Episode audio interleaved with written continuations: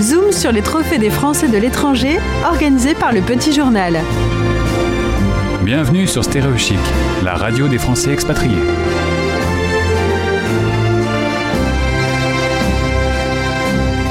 Dans le cadre de la dixième édition des Trophées des Français de l'étranger organisée par le Petit Journal, nous allons faire le tour du monde des lauréats et aujourd'hui, direction les Philippines où on va y retrouver Frédéric, Frédéric Tardieu. Bonjour. Bonjour, bonjour à vous. Bienvenue sur l'antenne de Stéréo Chic. Euh, alors, on va commencer par le début, si tu veux bien, pour bien comprendre. Tu es originaire de Marseille. Tu m'as décrit un chemin de vie. Tu as dit toi-même chaotique. oui, eh ben, c'est le moins qu'on puisse dire. Euh, j'ai été soudeur, coiffeur pour femmes, euh, promoteur immobilier, marchand de biens. Et aujourd'hui, ben, ma tête, elle est dans l'eau tous les jours et je travaille pour la biodiversité et les océans. Ah bah alors, avant d'arriver euh, sur ton île, euh, euh, souvenons-nous du jour où dans un salon de coiffure, tu vois un magazine VSD, tu l'ouvres et là, ça va sans doute changer ta vie. Ben, ça a changé ma vie parce que à l'époque, je suis passionné par la chasse sous-marine. C'est un sport que j'ai toujours pratiqué. Et la double page centrale de ce magazine, ben, c'est un gars avec un poisson énorme dans les bras, une flèche, des lunettes en bois sur la tête, tout pour faire rêver.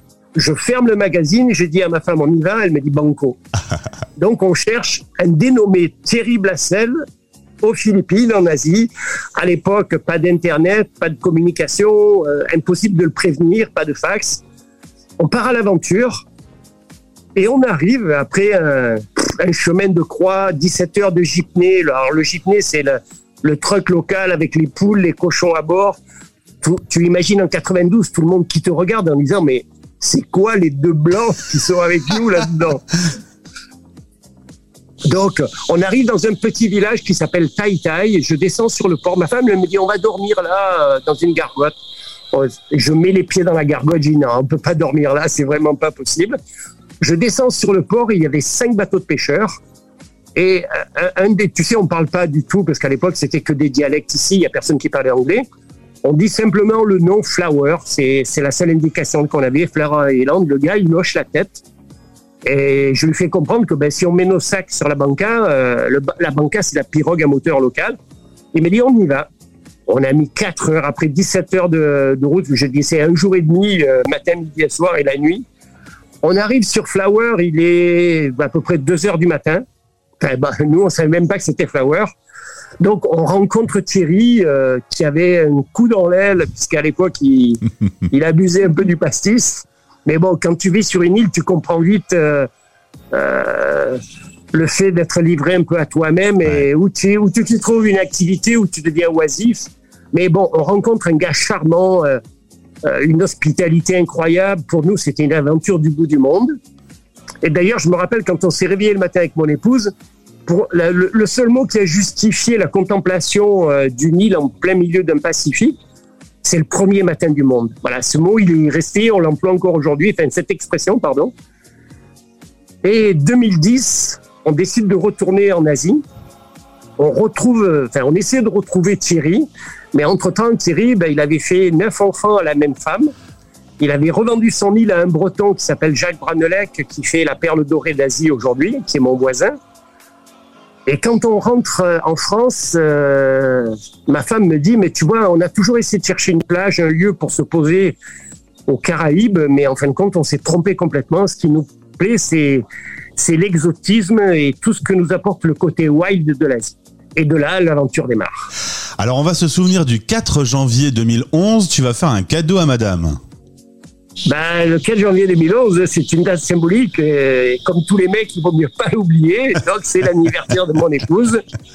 Et j'ai voulu que ce soit symbolique parce que c'est quand même elle qui, qui m'a tiré de, de, cette torpeur en me disant Fred, euh, euh tu as bossé toute ta vie, tu as monté des boîtes. Aujourd'hui, tu es, es, quand même dans une très grosse entreprise. J'avais 120 sous-traitants, donc je construisais des tours, des buildings, des lotissements. Elle me dit, mais tu vas finir comment? Donc, si tu penses pas à toi pour changer de vie, j'ai dit, écoute, allez, ok. Et voilà, ben l'histoire, c'est une page qui se tourne en te disant, qu'est-ce que tu vas faire de ta vie? Comment tu vas finir au moment de la retraite?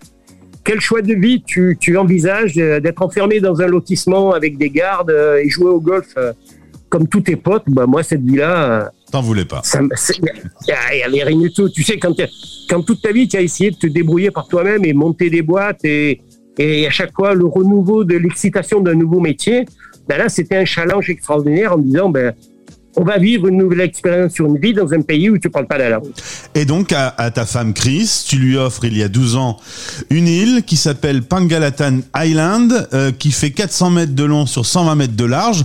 Euh, c'est pas très, très, très grand, hein, si on se le projette. C'est quoi? C'est l'équivalent de, quelques terrains de foot? Eh ben, écoute, nous, on appelle ça le confetti. Parce que ça veut bien, ça veut bien dire tout ce, ce à quoi ça ressemble. Quand vous arrivez sur cette île, il s'avère qu'elle est dévastée. Les fonds marins sont détruits par la pêche à l'explosif et au cyanure. Il n'y a plus d'habitat pour les poissons.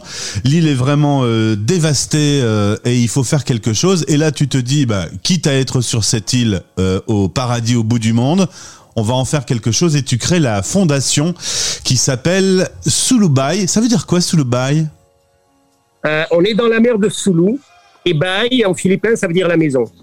Donc pour moi, l'île, elle, elle, représentait bien la petite maison au milieu de la mer de Souli. Donc euh, et puis j'ai trouvé le son, le nom rigolo. Euh, j'ai dit personne, il n'y aura pas de copie sur internet quand tu tapes Sulubai, tu tombes directement sur le site de la fondation. Au moins c'est clair. Tu restes en haut de page sur Google. Et en 12 ans, qu'est-ce que cette fondation a fait pour l'île ah ben l'île, écoute, ça a été un chemin de croix. Alors je vais te donner des chiffres parce que c'est pas la peine de développer, on n'en finirait pas.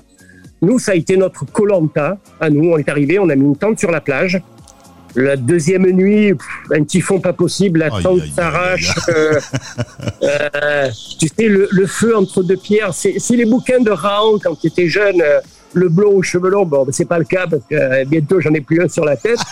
Mais voilà, c'était c'était vraiment le, le, poisson grillé au bout du bois et et quelques mois après, on en est à planter 71 000 arbres. On a refait toute l'île. Euh, j'ai euh, l'eau, on est allé les chercher sur une autre île avec 4 km de tuyaux sous la mer.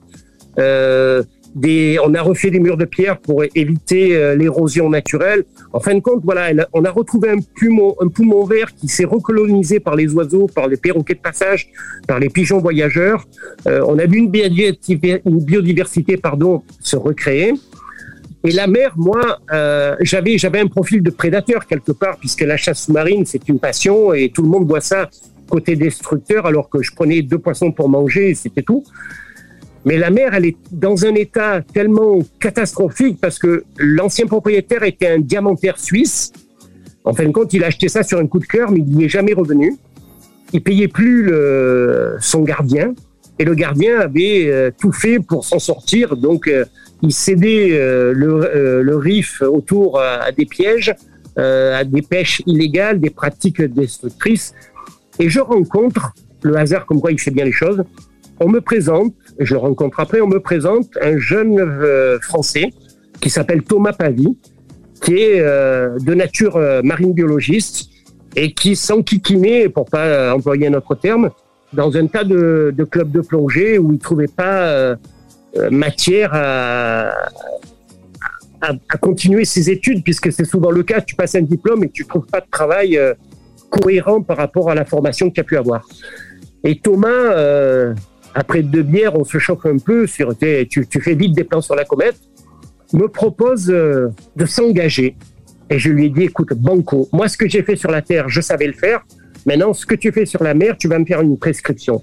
Alors Thomas me, me, me fait un peu sur une, sur un bout de papier le, un manage, ce qu'on appelle un management plan sur 10 ans, me disant voilà, nos objectifs, ils sont là. Fred, on va passer d'une étape de 5 ans, on renouvellera cette étape, et, et de là, ben, la folie créatrice, on lance une aire marine protégée, en accord avec les autorités, qui aujourd'hui, euh, qui a une valeur légale aujourd'hui, qui est reconnue euh, nationalement et même internationalement, internationalement, mais je vais y venir on crée un récif artificiel parce que comment restaurer les coraux qui ont été explosés par la dynamite euh, sans faire euh, un plagiat de ce qui existe déjà, mais c'est pas du tout mon profil puisque travaillant pour toi-même, tu veux toujours innover, tu veux toujours euh, avoir un peu le sans but lucratif, mais faire ta chose personnelle.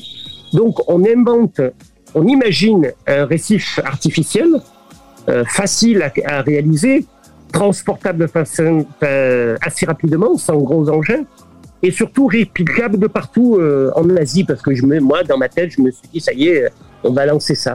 2016, euh, Palawan, la grande île de, régionale dans laquelle on, on appartient, hein, puisque Palawan, c'est une grande île qui fait 400 kilo, 450 km de long, et il y a 1600 toutes petites îles autour, et les Philippines en tout, c'est 7502 îles reconnues. Mais Palawan a la particularité d'être une réserve biosphère UNESCO. Et un jour, on va débarquer un technicien de l'UNESCO qui nous dit ben, On a entendu parler de votre méthode de restauration corallienne.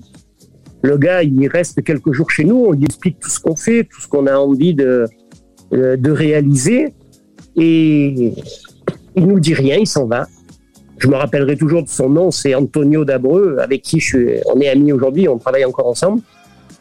Et il fait une publication scientifique sur Science euh, UNESCO. Et là, la machine, elle s'est emballée, mais à une vitesse pas possible.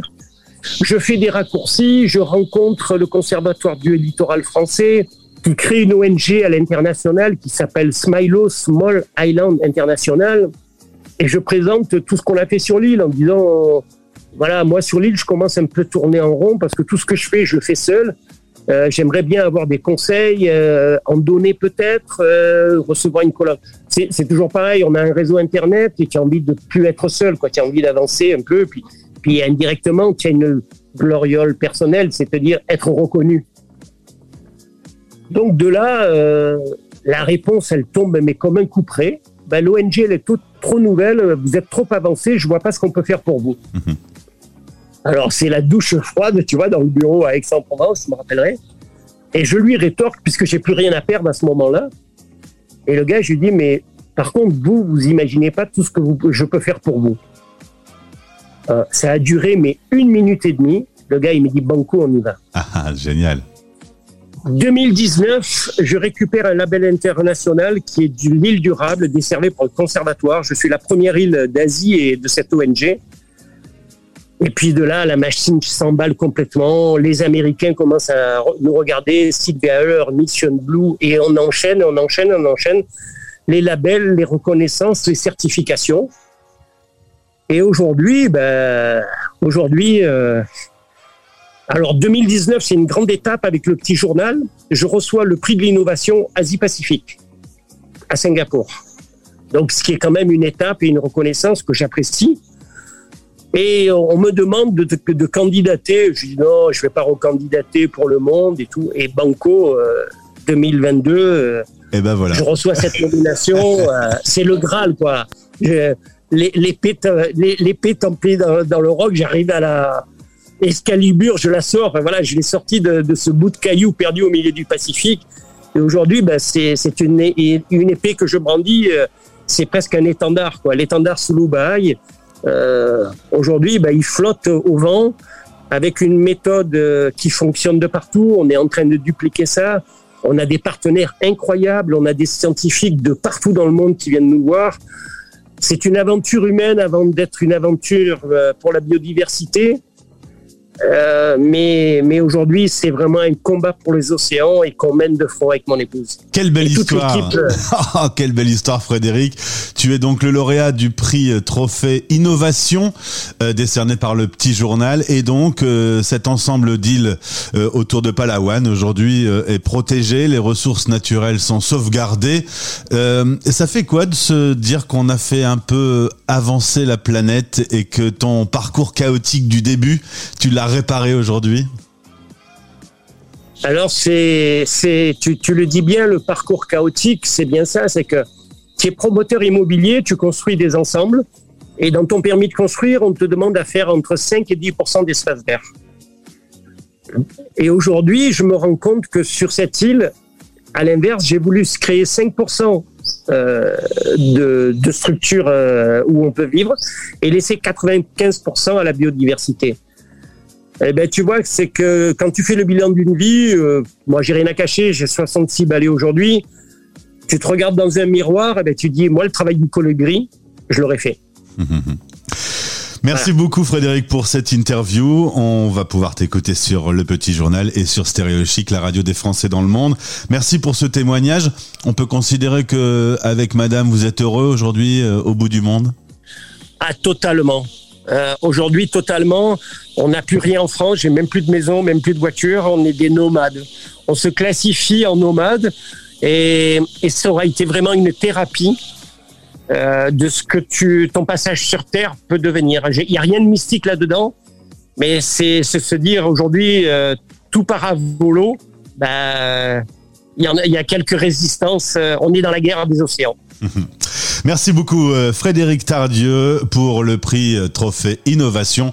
Au plaisir de te retrouver sur notre antenne Frédéric, merci mille fois. Ciao Zoom sur les trophées des Français de l'étranger. Stéréo Chic, radio.